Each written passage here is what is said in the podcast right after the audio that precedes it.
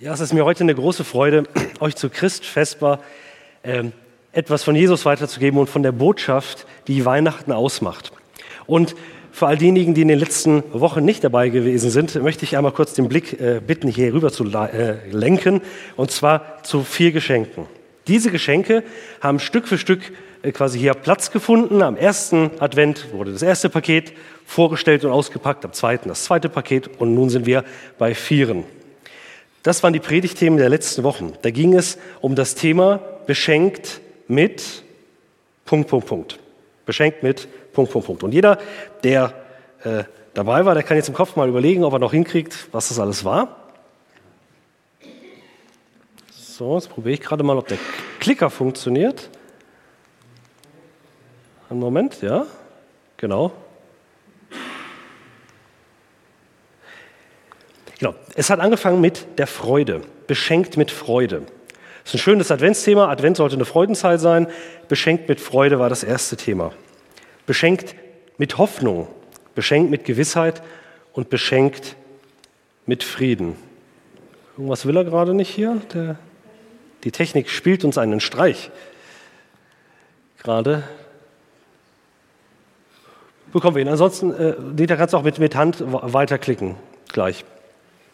Kriegen wir sonst auch hin. Und das Entscheidende dabei ist, dass wir in dieser ähm, Adventszeit, in diesen Adventsgottesdiensten eine Sache gesehen haben. Und zwar, dass all diese Dinge, Frieden, Hoffnung, Gewissheit und Freude, all diese Teile für Christen nicht unabhängig von Jesus zu haben sind. Das heißt, Jesus ist nicht einfach so der Geber, der Bringer der Geschenke, quasi die christliche Variante des Weihnachtsmannes, und er bringt uns halt dann irgendwelche netten Sachen, sondern wir haben gesehen, dass Jesus selbst eigentlich ganz eng verbunden ist mit dem, was er schenkt. Frieden hängt mit ihm zusammen. Er ist nicht nur derjenige, der Frieden schenkt, er wird sogar Friedensfürst genannt. Er ist nicht nur der, der Freude schenkt, sondern er ist eigentlich sogar der Grund, der Inhalt unserer Freude. Und das bedeutet, das eigentliche Geschenk, was hinter diesen vier Geschenken ist, ist Jesus selbst. Jesus ist gleichzeitig der, der schenkt und gleichzeitig das Geschenk selbst.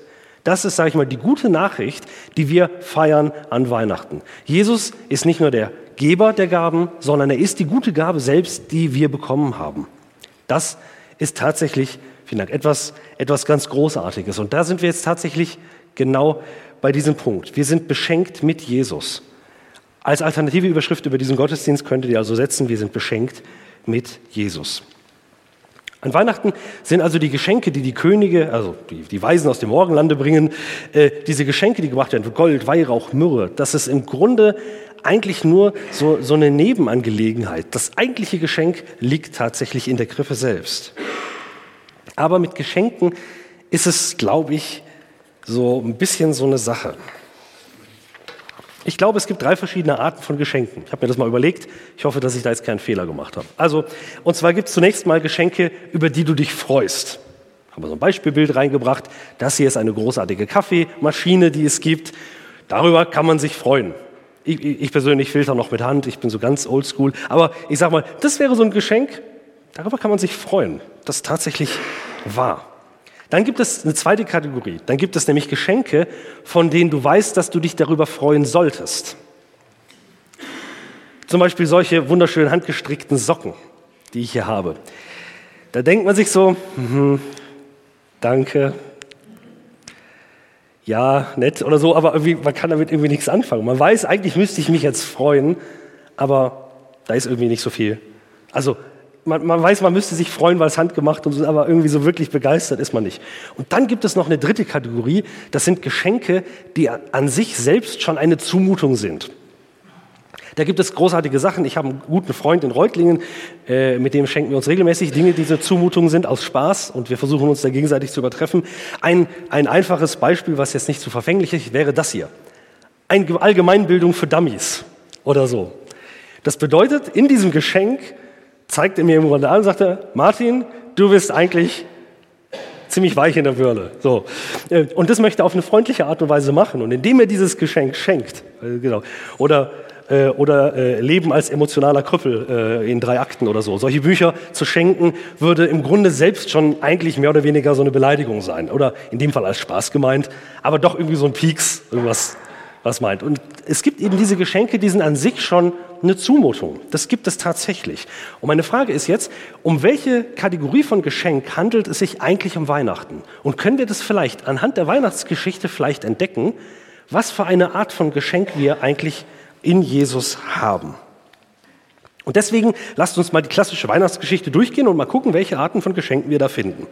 Zunächst einmal möchte ich euch vorlesen aus der Weihnachtsgeschichte, dem Lukas-Evangelium, ganz bekannt, die Verse, also erstmal den Vers 20.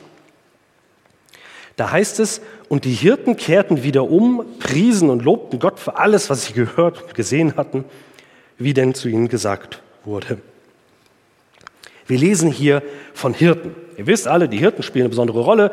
Die haben irgendwie, äh, spielen an zwei Stellen eine Rolle, und zwar am Anfang, als der Engel die Geburt ankündigt und dann eben, als sie quasi zurückkehren, nachdem alles gewesen ist. Und dieser Vers ist quasi nach Abschluss der ganzen Geschichte, da finden wir den. Und da heißt es, dass sie sprudeln vor Lobpreis. Ich finde, da würde man doch sagen, das ist doch Freude, oder? Da steckt doch Freude dahinter. Das wäre doch die Erkenntnis, dass das, was passiert ist, ein Grund zur Freude ist. Also erste Kategorie, Geschenke, von denen du, von denen, über die du dich wirklich freust. Das Spannende ist aber, wo diese Freude vorkommt. Und zwar tatsächlich erst am Schluss. Wenn ihr von den Hirten am Anfang lest, da steht nichts von Freude. Da steht gar nichts von Freude. Vielmehr sind die Hirten da und sind erstmal völlig überwältigt. Da steht ein Engel vor ihnen und sagt ihnen, hey, euch ist heute eine große Freude widerfahren. Der, der Retter ist geboren, Christus, auf den ihr quasi gewartet habt, äh, in der Stadt Davids. So, und dann gibt es den Lobpreis der Engel und das Spannende ist, es ist nur der Lobpreis der Engel. Die singen da nicht mit. Die Hirten jubeln da nicht, sondern ich habe den Eindruck, irgendwie, wenn man das so liest, wirkt es so, als würden die da stehen und erstmal so äh, völlig überfordert sein mit diesem, mit diesem Moment, den sie dort erleben. Die Freude kommt erst. Sie sind am Anfang noch gar nicht dort. Deswegen, vielleicht sind es Geschenke, an dem Fall für Sie am Anfang, von denen Sie wissen, dass Sie sich eigentlich darüber freuen sollten, aber es ist noch nicht ganz angekommen. Lasst uns mal diese Verse nochmal ansehen. Hier heißt es, und der Engel des Herrn trat zu ihnen, also zu den Hirten, und, sah, und die Kleid des Herrn leuchtete um sie, und sie fürchteten sich sehr. Und der Engel sprach zu ihnen, fürchtet euch nicht. Siehe, ich verkündige euch große Freude, die allem Volk widerfahren wird. Denn euch ist heute der Heiland geboren, welcher ist Christus der Herr in der Stadt Davids. Die Reaktion der Weihnachts, äh, der, der, des Weihnachtsengels, könnte man sagen, hinterlässt eben keine Freude zunächst einmal. Er sagt, ich bringe euch große Freude, aber erst am Schluss, nachdem alles passiert ist, lesen wir, dass die tatsächlich angekommen ist. Am Anfang war sie es eben noch nicht. Und ich glaube, dass auch dieser Aspekt der Zumutung, des Geschenks als Zumutung hier zu finden ist. Und zwar, wenn wir nochmal genauer hingucken in den Versen 10 bis 11. Da heißt es, etwas verkürzt hier, ich habe ein bisschen rausgekürzt, und der Engel sprach zu ihnen, euch ist heute der Heiland geboren, welcher ist Christus der Herr. Die Zumutung von Weihnachten steckt in dem Wort Heiland. Das ist ein bisschen ein altes Wort. Man könnte etwas neutraler übersetzen, Retter. Das Wort, was hier steht, heißt Retter. Euch ist heute der Retter geboren. Nun ist die Frage, wer braucht normalerweise Rettung? Wer braucht denn Rettung? Also zum Beispiel, man hört heute vom Rettungsschirm, ne, irgendwelche Währungsrettungsschirme, und dann weiß man, Rettung brauchen die Länder, die das alleine ohne nicht hinbekommen. Die brauchen Unterstützung. Also gibt es einen Rettungsschirm. Ja? Warum gibt es ein Rettungsboot für diejenigen, die im Wasser sind und ohne ertrinken würden? Die brauchen ein Rettungsboot. Rettung zu brauchen bedeutet, dass es etwas gibt, was ich selber nicht kann. Wenn jetzt der Engel also sagt, euch ist der Retter geboren, sagt er damit den Menschen ganz viel über sich selber. Er sagt nämlich, ihr seid diejenigen, die Rettung brauchen. Und man könnte jetzt ganz einfach sagen, Rettung brauchen doch eigentlich die Leute, denen es besonders schlecht geht. So, die, die Randständigen, man würde vielleicht sagen, die Drogenabhängigen oder die Obdachlosen oder Menschen, die wirklich kriminell geworden sind. Da denkt man, die brauchen Rettung. Aber wir, uns geht's doch ganz gut. Wir haben unsere, unsere Fassade, wir haben vielleicht eine tolle Familie, wir haben irgendwie vielleicht auch was Frommes, was wir erlebt haben und was wir dann bringen können. Und wir würden dann sagen, okay, Rettung, ja, ja, für die, die es brauchen, aber ich bin doch eigentlich ganz gut dabei. Ich brauche es nicht. Der Engel sagt, euch ist heute der Retter geboren und sagt damit, ihr seid diejenigen, die Hilfe und Rettung brauchen. Und deswegen muss man kurz was sagen, wie steht es um diese Hirten? Waren das auch so Outsider? Ganz lange war das so, so ein bisschen beliebt zu sagen, die Hirten, das sind so die, die knallharten Gangster der damaligen Zeit, so die ganz harten Außenseiter, die mit denen niemand was zu tun haben wollte.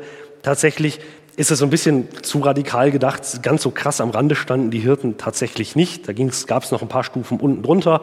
So, die waren jetzt nicht unbedingt die beliebtesten Menschen der Welt, aber das waren jetzt auch nicht die ganz unten gewesen. Man würde heute vielleicht sagen, das waren die Normalos. So ein bisschen. Vielleicht ein bisschen Normalo. Die Zumutung steckt also im Wort Retter. Ihr braucht einen Retter. Kennst du vielleicht einen Menschen, der sich überhaupt nicht helfen lassen kann? Habt ihr das schon mal erlebt? Habt ihr mal so zum Beispiel einen Nachbarn gehabt, der eine neue Waschmaschine gekauft hat und versucht selbst eine Waschmaschine in den Keller runterzutragen? Und er sagt, Freund, sag doch was, ich kann doch mit anpacken, das ist eine Sache von vier Minuten, wirklich. Es kann, ja, nee, nee, ich krieg das irgendwie hin. Ne? Oder mit, mit Bandscheibenvorfall und so. Es gibt Menschen, die lassen sich nicht helfen, weil sie das Gefühl haben, ich muss damit eingestehen, dass ich was nicht kann, dass ich Hilfe brauche an dieser Stelle die gibt es tatsächlich. Und ich glaube, manchmal sind wir selber auch in der Situation, dass wir ungerne Hilfe wollen und uns eingestehen wollen, dass wir Grenzen haben. Auf den ersten Blick brauchen also nur ein paar Leute wirklich Hilfe und Rettung. Auf den zweiten, ganz besonders, wenn man dann das Lukas-Evangelium weiterliest, dann werden wir denken, dass alle Rettung brauchen. Und das beinhaltet unter anderem die Anführer der damaligen Zeit und Welt, die religiösen Oberen, die Pharisäer, die Schriftgelehrten, die sind diejenigen, die Rettung brauchen. Die brauchen Hilfe. Nicht nur die Randständigen oder die Prostituierten, sondern alle. Unter anderem die, die nach außen hin das perfekte Leben führen. Das ist das, worum es in Weihnachten geht. Alle brauchen einen Retter. Und das ist ein bisschen eine Zumutung. Denn in diesem Ja, was da drin steckt, also in diesem großen Ja Gottes, dass er sagt, ja, ich schicke meinen Sohn auf diese Erde. Ich gehe selbst hier auf diese Erde. Ich komme in die Welt. Ich gebe meine Schöpfung nicht auf, ich gebe dich nicht auf, ich gebe die Menschen nicht auf. In diesem großen Ja, dass Gott sagt, ich werde Mensch, um bei Menschen zu wohnen, in diesem großen Ja steckt zugleich ein riesiges Nein. Ein riesiges Nein, was wir vielleicht ganz schnell vergessen bei dem Fest der Liebe, wie es ja so gerne genannt wird in Weihnachten. Und zwar ein ganz, ganz großes Nein zu allen Versuchen, dass wir uns selber retten. Ein großes Nein zu allen Versuchen, dass wir uns selber retten. Wir können uns eben nicht alleine aus unserer Lage befreien. Wir können uns nicht alleine quasi wie Baron Münchhausen an seinen Schnürsenkeln selbst aus dem Treibsand herausziehen. Das können wir nicht. Es ist ein riesiges Nein gegen Leistungen, Macht, Geld, religiöse Riten, unser lauwarmes moralisches Leben, das wir nur so lange haben, solange es uns auch nichts kostet. Auch ein Nein zu Politik und Kunst als Mittel, uns herauszuziehen aus dem, was wir haben. Das alles hat seinen Wert, ohne Frage. Das kann alles gut sein. Aber das ist keine Rettung. Das ist keine Rettung. Wenn Gott selbst auf diese Erde kommt, zeigt er damit, es gibt keine andere Möglichkeit. Ihr könnt das gar nicht. Gott hat nicht gesagt, ich komme auf die Erde, um es euch einfacher zu machen. Er hat gesagt, es gibt keine Möglichkeit, wie ihr das könntet. Deswegen braucht ihr Rettung und deswegen komme ich selbst auf diese Erde. Also Weihnachten ist ein großes Ja und ein großes Nein zugleich. Warum brauchen wir denn Rettung von außerhalb, von uns selbst? Warum können wir das nicht sein? Die Antwort der Bibel ist eine einfache und ich weiß nicht, ob die vielleicht auch deine ist. Ich lade dich eins zu erkennen, dass es vielleicht auch deine werden kann. Weihnachten bedeutet, ich brauche vor allen Dingen auch Rettung vor mir selbst. Ich muss vor mir selbst gerettet werden, vor mir selbst und meinem eigenen Denken, meinem eigenen Gedanken oder dem, was mich ausmacht und wo ich sagen würde, das ist das Entscheidende über mich. Ich brauche Rettung von mir selbst. Und das ist die Rettung, die tatsächlich dann Gott uns schenkt. Und darin besteht tatsächlich eine Zumutung. Und deswegen möchte ich dich jetzt fragen, was ist Weihnachten für dich denn?